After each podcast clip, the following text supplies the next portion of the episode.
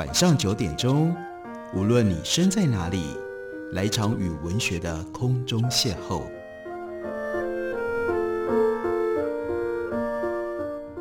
杨照谈书，邀您一同遨游文学世界，认识古今中外的经典之作。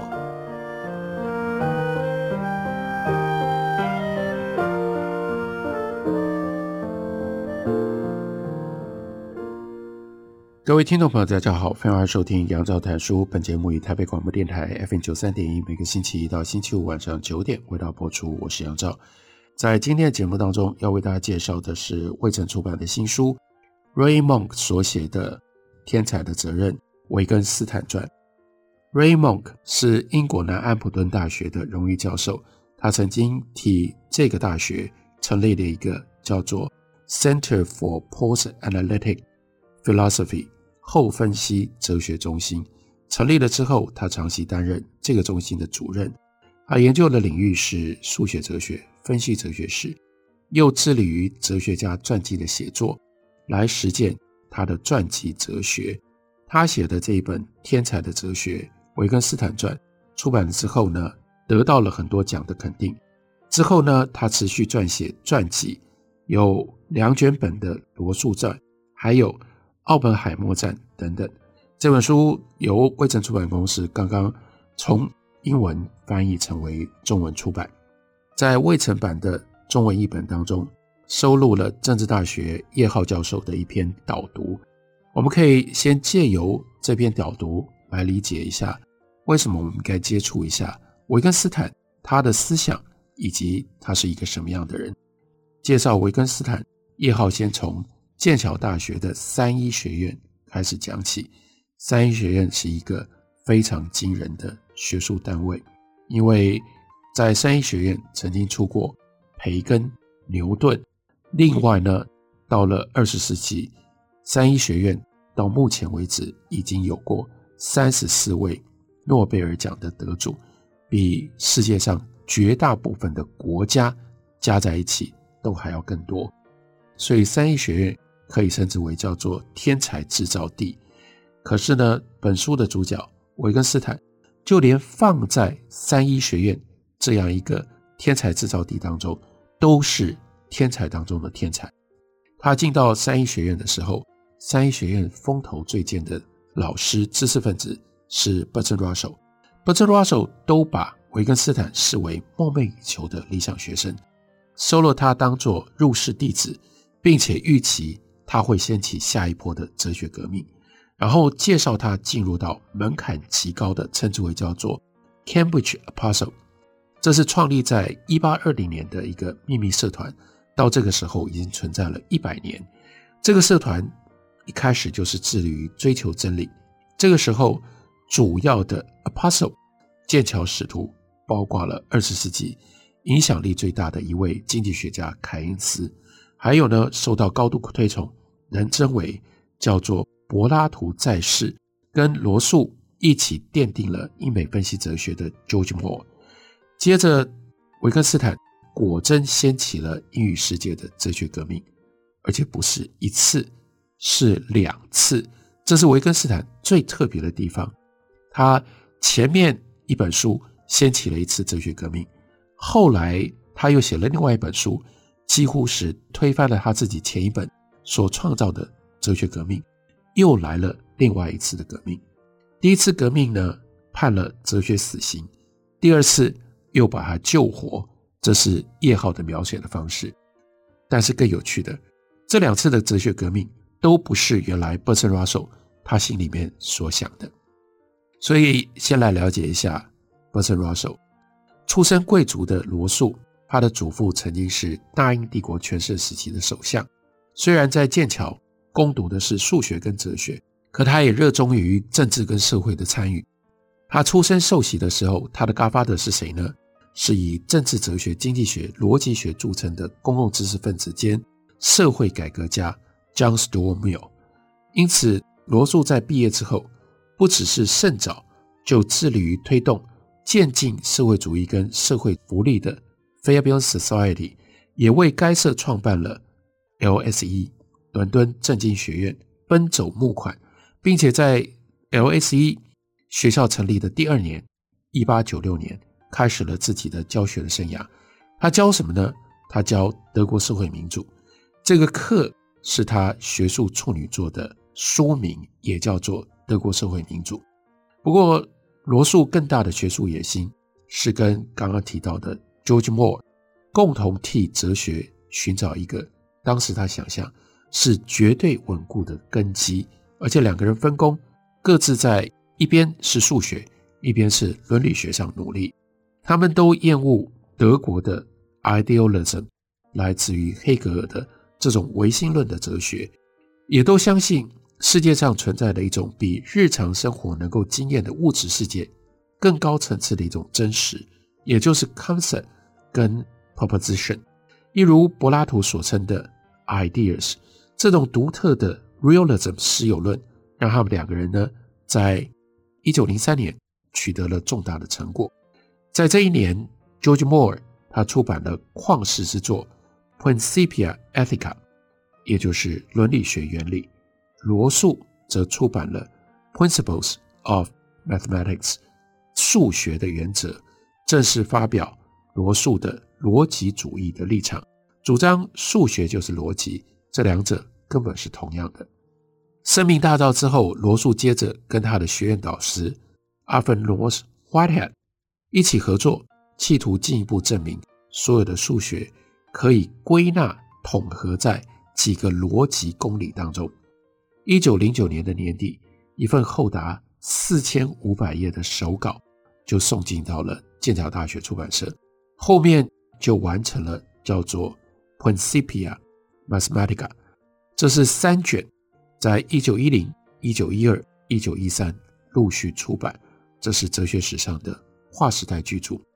b e r t r Russell 在他另外非常有名畅销的自传里面，他说他的人生受到三种激情的支配：爱情、知识以及对于人类苦难的怜悯之心。他在撰写数学原理的期间，他曾经参选国会议员，倡议 John Stuart Mill 在英国国会提出过的女性投票权的主张，也试图结束一段。令他痛苦的婚姻，终于在遇见维根斯坦的一九一一年，罗素开始高调的和英国社交名媛 Lady Morale 有了外遇，并且经常跟 Lady Morale 分享他对于维根斯坦的看法。根据留下来的书信，罗素认为当时想要读哲学的都是喜欢 generalization 的人，但是哲学的未来不在于 generalization。在于精确的思想，在于分析，在于具备有真正的科学视野的人身上。而他的梦想就是创建一个像数学那么样逻辑严谨的哲学学派。跟维根斯坦相遇，让他认为他的梦想即将要实现。一九一一年十月十八号，维根斯坦没有预约就闯入到了罗素的研究室。维根斯坦的家世。是维也纳的富商家庭，啊，俊秀优雅，而且呢，穿着时尚，举手投足都散发出贵族式的教养以及艺术气息。那一年，维根斯坦二十二岁，他原来是 University of Manchester 航空工程的研究生，据说也是欧洲同年纪当中最有钱的人。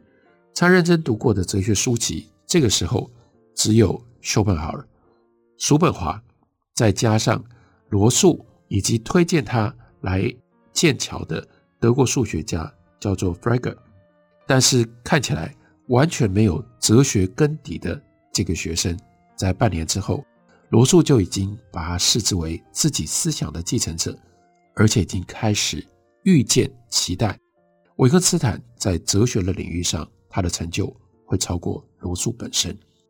这里有非常精彩的故事，可以满足所有人对于天才的想象。关于天才，John Stuart Mill 是一种典型。他三岁学希腊文，八岁以前他就已经熟悉包括柏拉图对话录在内的古希腊文史哲的作品，同时阅读英国史、并且学习天文学跟物理学。八岁哦，之后他学拉丁文、代数、几何。十二岁开始，他认真的研究亚里士多德、中世纪的逻辑以及亚当·斯密跟李嘉图的政治经济学。二十岁，他陷入到了严重的忧郁症，差一点崩溃。后来是靠着诗 （poetry） 以及爱上了一个有夫之妇，他才彻底走出精神的危机。从未进入大学就读的 John Stormill 他是最早受邀加入 Cambridge Apostle 剑桥使徒这个秘密社团的外人，因为他不在剑桥大学。跟刚从爱丁堡大学医学院毕业过来，跑到剑桥改念神学，准备要当牧师的一个人是同时期的，在这个社团里，这个人是谁呢？这人叫做 Charles Darwin，对，就是后来开创了演化论的那个达尔文。从许多方面来说，罗素也符合 John Stuart Mill 的那种天才的典型。在学术上既有开创，也是一个集大成者，而且本身也有意义。在学术上既有开创，同时也是一个集大成者。但是我们不能用 John Stuart Mill 或者是 Bertrand Russell 来作为典型理解维根斯坦。维根斯坦是另外一种天才，他是什么样的天才呢？我们休息一会儿，回来告诉大家。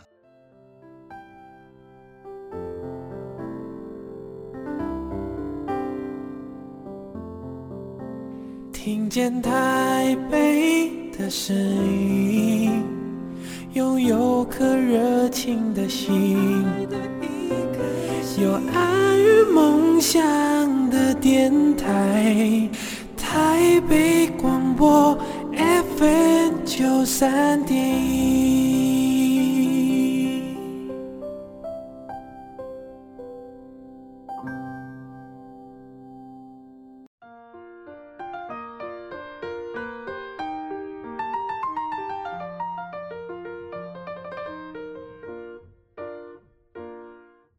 感谢您继续收听《杨照谈书》。本节目以台北广播电台 FM 九三点一，每个星期一到星期五晚上九点为大家播出到九点半。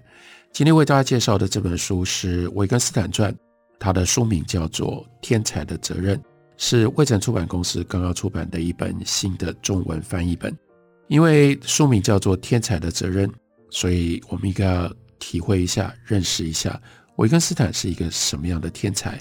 叶浩教授为这本书所写的导读。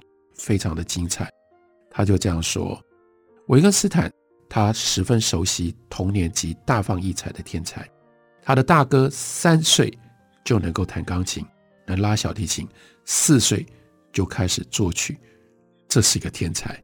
他的其他几个哥哥跟姐姐也不遑多让，而幼时大哥跟三哥却相继自杀，日后他的二哥也自杀了。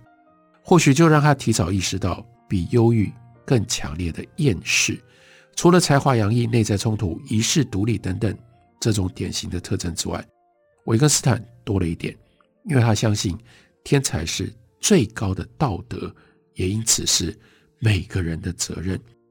维根斯坦对天才的理解，并视之为人之所以为人的义务，也就是这本书的作者 Roy Mark 他的。书里面叙事的主轴，所以才产生了《天才的责任》这样的一个醒目的书名。Monk 曾经在牛津大学研究维根斯坦的数学哲学，有感于太多人误解维根斯坦的哲学，而放弃本来他要写的博士论文，转为写作传记。不只对于责任传记作为一种文类，他有独到的见解，也致力于实践他的传记哲学。Ray Monk。他在一九九一年出版了我们今天为大家介绍的这本书。经过了二十年之后，我们今天有中译本的新版。他在学校里面教的是数学哲学、分析哲学以及欧陆哲学。在一九九七年，他成立了后分析哲学中心。当年后分析哲学中心有一场开幕典礼，在开幕典礼当中，Ray Monk 呢就邀请了当时。许多人视为最杰出的一位哲学家，Bernard Williams 来演讲，题目是 “What my philosophy become？” 哲学可能变怎么样呢？这个内容围绕着人们应该要如何理解以及接受、继承维根斯坦的思想遗产，以及如何走出庞大文献所堆积起来的巨塔，能够让哲学回应当前更迫切的人类处境。会有这样的一个主题，一来是因为维根斯坦百年来占据了英美分析哲学的核心位置，他的思想不只是形塑了二十世纪逻辑、知识论、语言哲学、心灵哲学、社会科学哲学，乃至于伦理学和政治哲学的发展。也启发了神学、人类学、文学理论、文化研究等学门的研究。近来的影响更深入了心理学、认知科学以及人工智慧等等领域。另外呢，是这个现象在某种程度上是后人使用、挪用乃至于误用维根斯坦他的两本著作当中的概念和洞见所造成的。这两本书呢，第一本是一九二一年所出版的《逻辑哲学论》。另外一本是在三十多年之后所出版的《哲学研究》，这两本书刚出版的时候都被认为是天书，但是呢，也吸引了大批的读者，按照自己的理解来予以辩护或者是予以批评。支持逻辑哲学论的，往往就将维根斯坦跟 George Moore 跟 Bertrand Russell 并列为分析哲学的奠基者。那喜欢《哲学研究》这本书的，则倾向于把它当作是后分析哲学的宗师，甚至认为他是那长期泾渭分明的分析哲学和欧陆哲学，尤其是德国的海德格或者是法国的德希达这两大传统的一种桥接点。到今天，不只是书中特定的段落细节该如何 interpret，该如何诠释那个文本的意思跟意义。或者是更进一步要 explain，要解释这两本书的书写动机跟想法来源，学界仍然众说纷纭。对两书的整体的目的，说法也莫衷一是。犹有甚者，两者的差异也开启了到底是不是有两个维根斯坦的争议。当然，人只有一个，可是维根斯坦这两本书。我们应该把它视为，因为是同一个人写的，所以它彼此之间有连结，还是我们应该从这两本书如此不同的内容，而干脆抛弃共同一个人作为他的作者的这个想法，视之为两个维根斯坦展现了两种不同的思想。大部分的研究者都各自截取维根斯坦前期或者他后期的著作来阐释跟延伸。少数的学者试图要让人家了解维根斯坦始终只有一个，相信存在着一种贯穿前后两期的核心的关怀。《天才的责任》这本书的作者 Ray Monk，他是后一种态度的重要的代表。《天才的责任》，天才之为义务，就是让他能够掌握维根斯坦前后期连贯性的主要的线索，也是这本传记的叙事的切入点。进一步解释，根据 Ray Monk 的查证，维根斯坦关于天才的理解来自于他高中时候阅读 Weininger 的一本书，叫做《Sex and Character》性与性格。这位形塑了维根斯坦早期思想最重要的奥地利作家，他一方面是反犹主义者，另外一方面是厌女思想的信仰者，所以在后来就被忽略、被遗忘。还有另外一个重要的因素，在《性与性格》这本书出版了之后，Weininger 就选择在贝多芬去世的房间里举枪自尽。几岁呢？二十三岁。在书里面，Weininger 他主张纯粹男人跟纯粹女人只存在于柏拉图的理性世界，人世间的男女其实每一个都是雌雄同体。一方面具有纯然受制于性欲的女性特质，另外一方面则备有追求其他价值理想的男性特质。光是这样的分别，你就知道这是贬义女性，是厌女思想、厌女价值观的一种反应。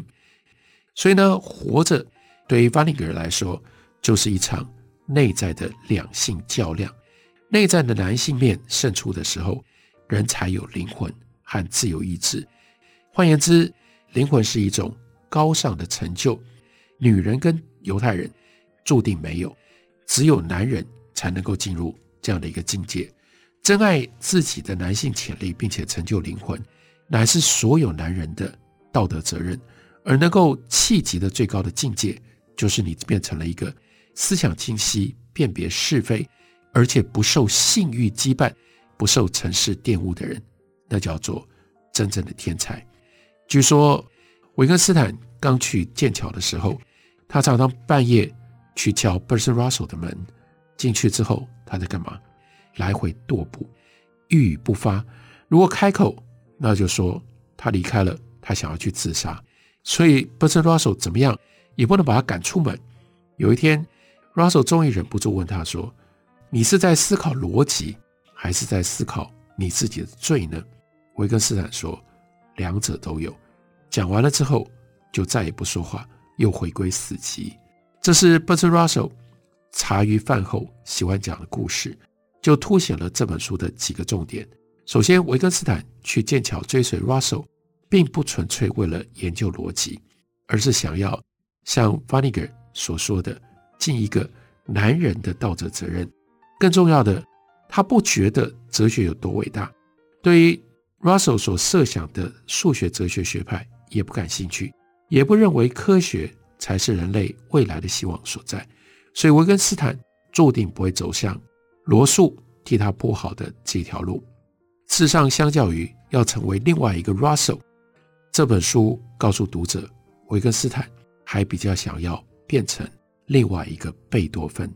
他的学生后来变成了他的心理医师，叫做 d u r y。他依照他的回忆，也印证了这件事。他说有一次，维根斯坦见到朱瑞的时候，非常的懊恼，一问才知道。他刚路过一间书店，看到橱窗上挂着 Russell、弗洛伊和爱因斯坦的肖像。后来在唱片行则看到了贝多芬、舒伯特跟肖邦。你知道他的想法是什么？从贝多芬、舒伯特到肖邦，这是十九世纪；那罗素、弗洛伊德、爱因斯坦，这是二十世纪。他感觉到人类的精神文明在这一百年当中堕落的。如此厉害，让他心情非常非常的糟。那也就是维根斯坦不愿意自己沿着这样的一种潮流更堕落下去。当维根斯坦说两者都有，他的回答是认真的，但 Russell 却把它拿来当做玩笑说给人家听，这就埋下了两个人迟早要分道扬镳的伏笔。原因不单纯只是一个人阳光。开放、幽默，另外一个人内在阴郁，这两种个性不合，背后关于更严肃的人生意义的问题。维根斯坦看重道德，道德对他来说源自于对于人生意义绝对的善以及绝对价值的渴求。科学在这方面满足不了我们。更重要的是，维根斯坦说：“凡是善的，就是神圣的。”虽然听来古怪。但这就总结了我的伦理学。这句话到底是什么样的意思？它的内在思想的来历，以及最后如何引导维根斯坦写出了这么不同的两本书，这也就是这本专辑要仔细帮我们解释，要告诉我们的。这本书叫做《天才的责任》，副标题就是《维根斯坦传》。卫城出版公司刚刚出版的新书，介绍给大家。推荐给大家，感谢你的收听，明天同一时间我们再会。